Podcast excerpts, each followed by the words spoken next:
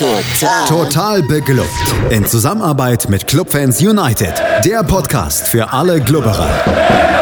Alles, Alles zum ersten FC Nürnberg auf meinsportpodcast.de. Herzlich willkommen zu einem neuen Gegnergespräch hier im Rahmen von Total Beklubbt auf meinsportpodcast.de. Mein Name ist Felix Amrein und wie immer habe ich mir einen Gast oder einen Fan des gegnerischen Vereins eingeladen. Der nächste Gegner, das ist Mainz 05, bereits am Samstag, also morgen. Und mein Gast, das ist Mara Pfeiffer. Hallo Mara.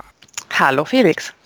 Ja, Mara, wir wollen über die Saison von Mainz 05 sprechen, darüber, was im Wintertrainingslager passiert ist, ähm, natürlich auch über den Rückrundenauftakt generell lässt sich ja erstmal festhalten, dass Mainz 05 äh, ja, sehr ordentlich dasteht. Äh, Tabellenplatz 11 momentan.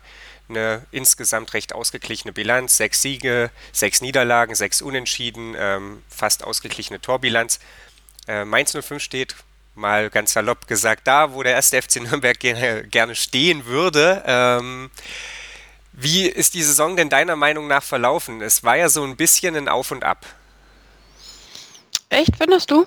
Fand ich, ja. Es war so mein Eindruck. Also der Saisonstart war ja sehr gelungen und äh, dann seid ihr in so ein kleineres Loch reingefallen, aus dem ihr euch dann aber auch gut wieder rausgekämpft habt. So war das, so war mein Eindruck aus der Ferne. Ja, also ich finde, ähm, dass Mainz tatsächlich eine sehr gute Saison spielt. Ähm, vor allen Dingen, wenn man mal drauf schaut, dass wir ja ähm, in der letzten Runde, ähm, die die erste unter Sandro Schwarz war, doch äh, Schwierigkeiten hatten. Ähm, es kristallisiert sich, finde ich, immer mehr raus oder es ist auf dem Platz immer mehr zu sehen, ähm, was Sandro Schwarz für den Fußball sehen möchte von seiner Mannschaft. Also dass er tatsächlich auch jemand ist, der eben gerne den Ball hat und der gerne Dinge spielerisch löst und nicht nur über einen Kampf. Ähm, ja, also von, von, der, von der Tabellenplatzierung und wo wir momentan stehen, finde ich, äh, kann man also für Mainz sehr zufrieden sein. Natürlich gibt es noch Schwierigkeiten, aber gerade also die Systemumstellung, dass mittlerweile er mit dem Team äh, häufig äh, mit der Mittelfeldraute eben spielt, ähm, hat wirklich also auch eine größere Ballsicherheit gebracht und man hat das Gefühl, dass das Team ja damit ähm, besser zurechtkommt. Ähm, man hat jetzt gerade im Wintertrainingslager in den Testspielen gesehen, da sind die Mainzer oft äh, in Führung gegangen, also haben da schon äh, dem Anspruch insofern genügt, als sie eben die Tore mittlerweile machen. Auch das war ja letzte Saison oft eine Schwierigkeit, dass einfach die Tore nicht gefallen sind und man das Gefühl hatte, die rennen vorne fünf, sechs, sieben Mal eigentlich so an, dass das ein Tor geben müsste und am Ende fällt es aber nicht. Und diese Saison fallen die Tore eben. Äh, in den Testspielen, äh, im Trainingslager oder in der Winterpause generell gab es dann mehrfach die Situation, dass man eben eine 2-0-Führung aus der Hand gegeben hat und am Ende noch unentschieden gespielt oder sogar in einem Fall verloren hat. Die beiden Unentschieden waren gegen Freiburg. Insofern, ähm, du hast nach dem, äh, hin, äh, nach dem Rückrundenauftakt äh, gefragt, äh, sind natürlich äh, in Mainz ein paar Herzen gesunken, ähm, als bei dem Spiel gegen Stuttgart nach einer nun wirklich sehr souveränen 3-0-Führung man eigentlich so dachte, okay, mit dem 3-0 ist der Sack jetzt aber zu und dann schießen die Stuttgarter tatsächlich aus dem Nichts in dieser Schlussphase noch zwei Tore. Also das ist auf jeden Fall eine Hausaufgabe, waren sich auch alle einig, die man aus dem Spiel äh, quasi nochmal verstärkt mitgenommen hat, eigentlich schon aus der Wintervorbereitung, dass man eben dann schauen muss, dass man nicht mit einer Führung so ab der, ich sag mal, 70, 70. Minute in so eine Art Verwaltungsmodus eben reingeht. Aber im Prinzip, also finde ich, ist das sehr, sehr ordentlich, was da derzeit auf dem Platz passiert. Und es ist tatsächlich auch so, dass es ähm, als Zuschauer ja wieder deutlich mehr Spaß macht, weil halt also Bewegung drin ist, weil eben Tore fallen und persönlich, ich weiß nicht, wie es dir geht, aber ich sehe am Ende auch lieber ein 3-2 als ein irgendwie 1-0, weil dann halt tatsächlich eben ja mehr vom Spiel irgendwie war. Ja, äh, dem pflichte ich bei, auch wenn es für mein Nervenkostüm oft nicht so äh, gut ist. Und dummerweise Nürnberg ja eher dazu neigt, dann die drei Tore zu kriegen, als sie zu schießen. Das ist natürlich schlecht, ja, das sollte man vermeiden. du hast es angesprochen, dass das in den Testspielen im Winter schon ein paar Mal passiert ist. Äh, Im Bully-Special bei Kevin Scheuren, da meinte der Mainz 05-Experte Bene, dass das jetzt schon so als Testspielsyndrom äh, so ein bisschen in den, ja, durch das Internet geistert. Wie erklärst du dir das, dass äh, Mainz da aktuell so große Probleme hat, vermeintlich sichere Führungen irgendwie über die Zeit zu bringen? Äh, oder zumindest nicht nochmal ins Wackeln zu kommen? Naja, sagen wir es mal so. Also wenn sie große Probleme hätten, dann hätten sie meiner Ansicht nach ähm, das Auftaktspiel der Rückrunde gegen Stuttgart äh, noch unentschieden gespielt oder tatsächlich sogar verloren. Weil wenn du äh, im Fall von Stuttgart als Heimmannschaft äh, in den 80ern, äh, also 80er Minuten oben, äh, innerhalb kürzester Zeit zwei Tore schießt, dann hast du im Prinzip auch die Möglichkeit, noch das dritte zu schießen. Und das hat die Mannschaft ja dann eben verhindert. Ähm, ich glaube, das ist tatsächlich mehr so eine Kopfsache. Das äh, hat man auch also in, in der ähm, in der Vorbereitung gesehen, äh, dass du tatsächlich äh, aufpassen musst, dass du nicht in so einen Verwaltungsmodus reingehst. Also eine Führung von zwei Toren oder am Ende sogar drei Toren ist natürlich was, ähm, ja, was dazu verleitet, äh, das Gefühl zu entwickeln, man könnte ein bisschen runterschalten und man könnte jetzt ein bisschen Kräfte schonen und das darfst du halt eben nicht machen. Also weil ähm, als Mainz 05 begegnest du in der Bundesliga in aller Regel Mannschaften, äh, die auch hinten raus, also dir durchaus noch äh, ebenbürtig werden können, auch wenn sie es im Spiel sonst nicht gewesen sind mm, und die oft also so, sowieso vom Kader her und so weiter äh, eh also drüber stehen müssten. Von daher gesehen äh, darf das einfach nicht passieren. Also man muss ganz bis zum Schluss fokussiert bleiben, aufmerksam bleiben. Man darf das Spiel nicht vorzeitig vom Kopf her abhaken. Und das ist, glaube ich, das Einzige. Also deswegen ähm, mache ich mir da ehrlich gesagt auch nicht so viele Sorgen, weil wie gesagt, es ist in der Trainingspause passiert im Winter ähm, mit eben der Konsequenz, dass man dann aus den Spielen als Verlierer oder mit einem Unentschieden rausgegangen ist, was total ärgerlich ist. Aber jetzt, als es drauf ankam, als es wirklich wieder um Punkte ging, äh, haben sie ja am Ende den Sieg festgehalten. Und ich denke, das ist das Entscheidende. Und daraus kann man dann lernen für die folgenden Spiele. Im Kicker war ja zu lesen, dass äh, es in Mainz die vier Schwarzphasen gibt. Äh, muss da vielleicht irgendwann auch noch eine fünfte hinzugefügt werden, wenn man äh, ja dann letzten Endes all das erfüllt hat, was der Trainer möchte, dass man eben tatsächlich auch einfach mal verwalten kann. Wenn man jetzt so, ich habe irgendwo gelesen, dass man mit einem Sieg gegen Nürnberg quasi dann schon mehr nach Europa schielen könnte, als halt äh, in den Abstiegskampf. Und ja, also Europa würde ja bedeuten, es ist eine Dreifachbelastung und da kannst du nicht immer Vollgasfußball spielen. also ähm, von Europa redet in Mainz ganz bestimmt niemand. Äh, ich finde das sehr amüsant, ähm, als äh, das Spiel gegen Stuttgart lief, ähm, ging es dann, äh, ich weiß gar nicht, wer es irgendwie war, wenn sie da irgendwie von aus dem Nürnberger, äh, Entschuldigung, aus dem Stuttgarter Umfeld äh, am Mikrofon hatten, äh, ging es dann auch darum, dass es direkt hieß, so ja, mit dem Sieg jetzt gegen Stuttgart schielt Mainz nach den europäischen Plätzen.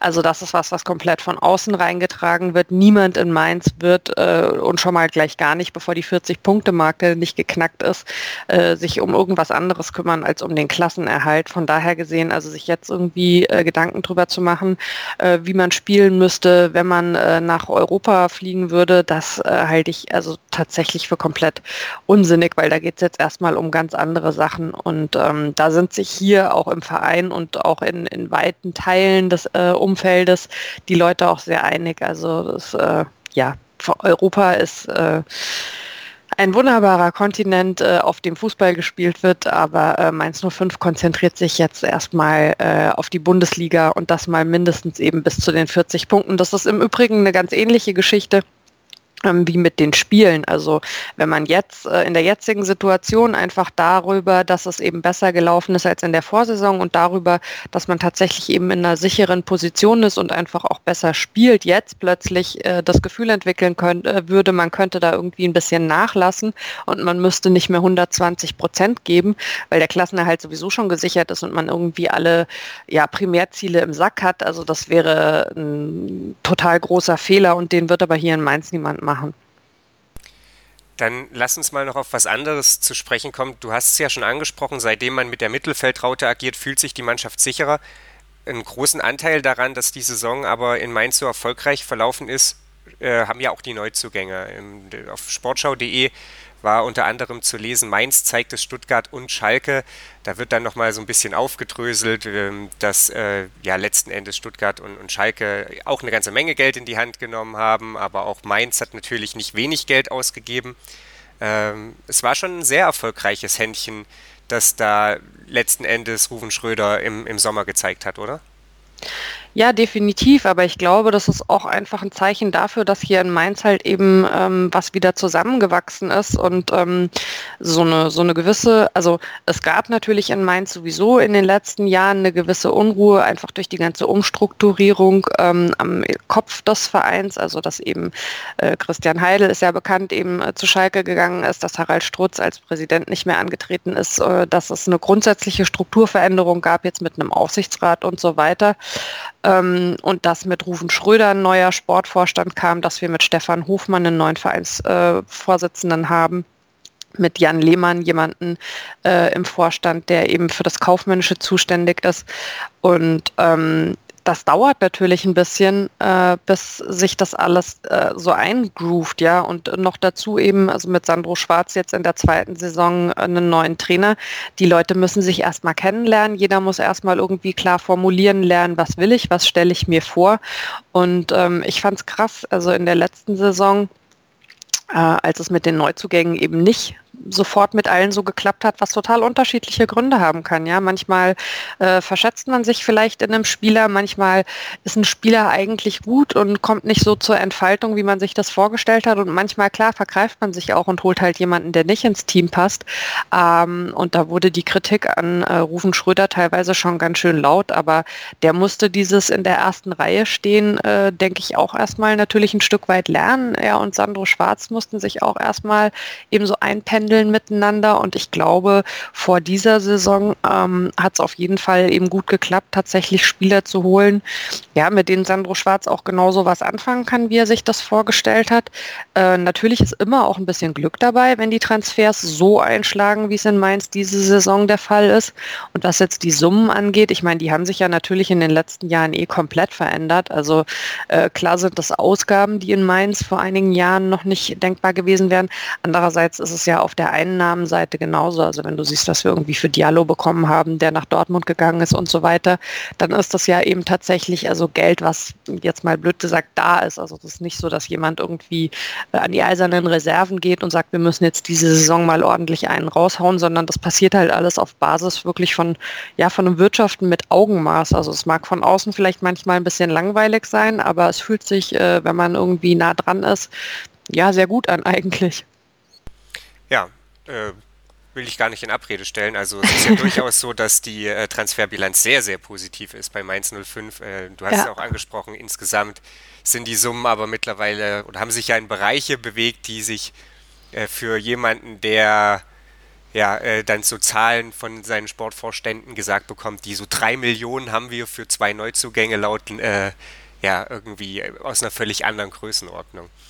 Ja, ja, und was aber auch wichtig ist, finde ich, also klar, die Neuzugänge spielen irgendwie eine Riesenrolle. Also wenn man zum Beispiel schaut, Niakate als Innenverteidiger, der wirklich irgendwie eine saustarke Saison spielt und gleichzeitig ist es aber so, ähm, wenn man jetzt vor einem Spiel halt das Gefühl hat, okay, gut, äh, der hat in der äh, Winterpause nicht mal eine Woche komplett irgendwie durchtrainiert und der hat auch kein Spiel ganz mitgemacht in der Winterpause und deswegen fühlt man sich vielleicht sicherer damit zu sagen, man lässt den beim ersten Spiel anfangs mal noch auf der Bank und stellt ihn nicht in die Startformation Position. Und dann kommt halt eben Hack in die Innenverteidigung, Alexander Hack, und macht ein Riesenspiel und am Ende das 3-0, von dem man sagen muss, also ohne dieses dritte Tor wäre man halt tatsächlich mit einem Punkt nach Hause gefahren und nicht nach drei Punkten, äh, nicht mit drei Punkten. Also es funktioniert tatsächlich beides. Es funktionieren die Jungs, die schon länger dabei sind. Es funktionieren wie Riedle Baku, die Jungs, die aus dem eigenen Nachwuchs hochgekommen sind. Flo Müller im, äh, im Tor klar auch. Und ähm, es funktionieren aber eben auch die neu, zu, äh, neu sage mal, jetzt habe ich einen Knoten in der Zunge. Es funktionieren aber eben auch die Neuzugänge. Also man hat das Gefühl, da ist tatsächlich was ähm, zusammengewachsen. Und wenn man mit den Spielern irgendwie, wenn man bei den Spielern nachfragt, dann scheint es wohl tatsächlich so zu sein, dass einfach auch so, ja, das Menschliche diese Saison unheimlich gut funktioniert und äh, das hat natürlich immer auch Auswirkungen auf das, was auf dem Platz passiert, weil letztlich sind es eben auch Menschen und immer jüngere Kerle und natürlich hilft es dann, wenn man auch miteinander klarkommt und halt gerade in so einer neuen Stadt oder sogar einem neuen Land jetzt nicht das Gefühl hat, man ist da irgendwie Mutterseelen alleine. Ja, das klingt alles in allem äh, sehr positiv. Lass uns mal noch auf das Spiel am Samstag schauen. Äh, Mainz 05 und ich glaube, da muss man niemandem was vormachen, ist natürlich der Favorit. Ähm, die Auswärtsbilanz des ersten FC Nürnberg gleicht einer mittelschweren Katastrophe. mittelschwer können wir streichen, sie gleicht der Katastrophe.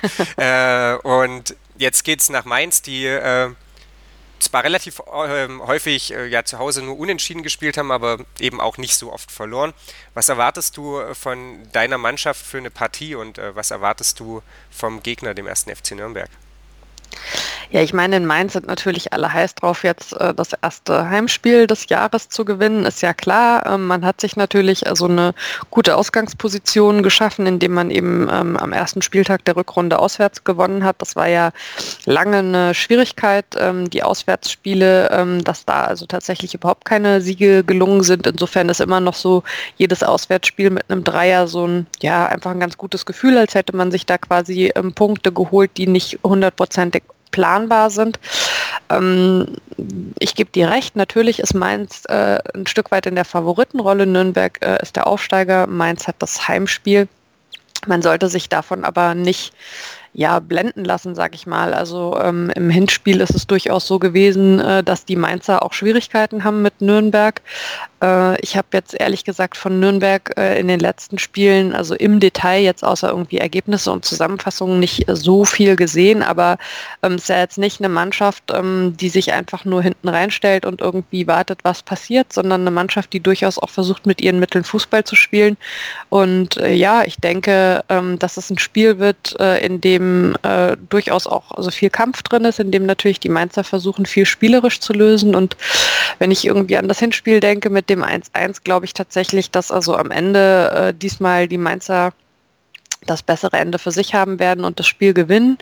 Ich kann mir gut vorstellen, dass wieder einige Tore auf beiden Seiten fallen. Das ist im Moment so ein bisschen das Thema. Das finde ich aber, wie gesagt, auch gar nicht so schlecht. Also ich könnte mir vorstellen, das Spiel geht in so einer Größenordnung äh, von 3-1 für die Mainzer aus und damit wären hier natürlich auch alle sehr zufrieden. Aber wie gesagt, man darf Nürnberg auf keinen Fall unterschätzen. Also man darf jetzt nicht davon ausgehen, dass es irgendwie zwei Euro ins Phrasenschwein äh, Laufkundschaft und äh, das ist irgendwie ein Sieg, den man quasi sich schon in die Tabelle reinrechnen darf, sondern man muss schon sehr aufmerksam auch sein damit. Ähm, ja, und darf nicht zu bequem werden. Ja, dann sind wir mal gespannt. Du hast es angesprochen, das Hinspiel tatsächlich, zumindest in der zweiten Halbzeit, eines der besseren von Nürnberg ja, in dieser Saison. Genau. Äh, ja, Mittlerweile ist das leider nicht mehr so. Ich bedanke mich auf jeden Fall bei dir, Mara. Wenn man dir irgendwie auf sozialen Kanälen folgen möchte, wo kann man das tun? Man findet mich eigentlich äh, überall unter dem äh, Stichwort Wortpiratin. Also ähm, äh, mein Blog ist äh, tatsächlich www.wortpiratin.de. Ähm, Kolumnen, die ich hier für die AZ mache über Mainz 05, läuft auch alles unter Wortpiratin oder Wortpiratin Rot-Weiß. Und auch auf Twitter bin ich die Wortpiratin. Ja, dann folgt Mara, ich kann es nur empfehlen. und ansonsten, äh, ja, folgt natürlich auch total beklubbt auf Twitter, liked uns auf Facebook und äh, rezensiert uns auf iTunes, wenn euch das gefällt, was wir tun. Ansonsten sind wir natürlich nächste Woche wieder für euch da mit dem Gegnergespräch, mit der Analyse natürlich auch äh, des ähm, ja, Auswärtsspiels dann bei Mainz 05. Mal gucken, ob der erste FC Nürnberg mal wieder was zu jubeln hat. An der Zeit wäre es. Und bis dahin äh, wünschen wir euch weiterhin viel Spaß im Programm von meinsportpodcast.de. Bis dahin, macht's gut. Vernimmt sich, was man will, dann wilde Gerüchte entstanden. Fast nichts davon stimmt. Tatort. Sport.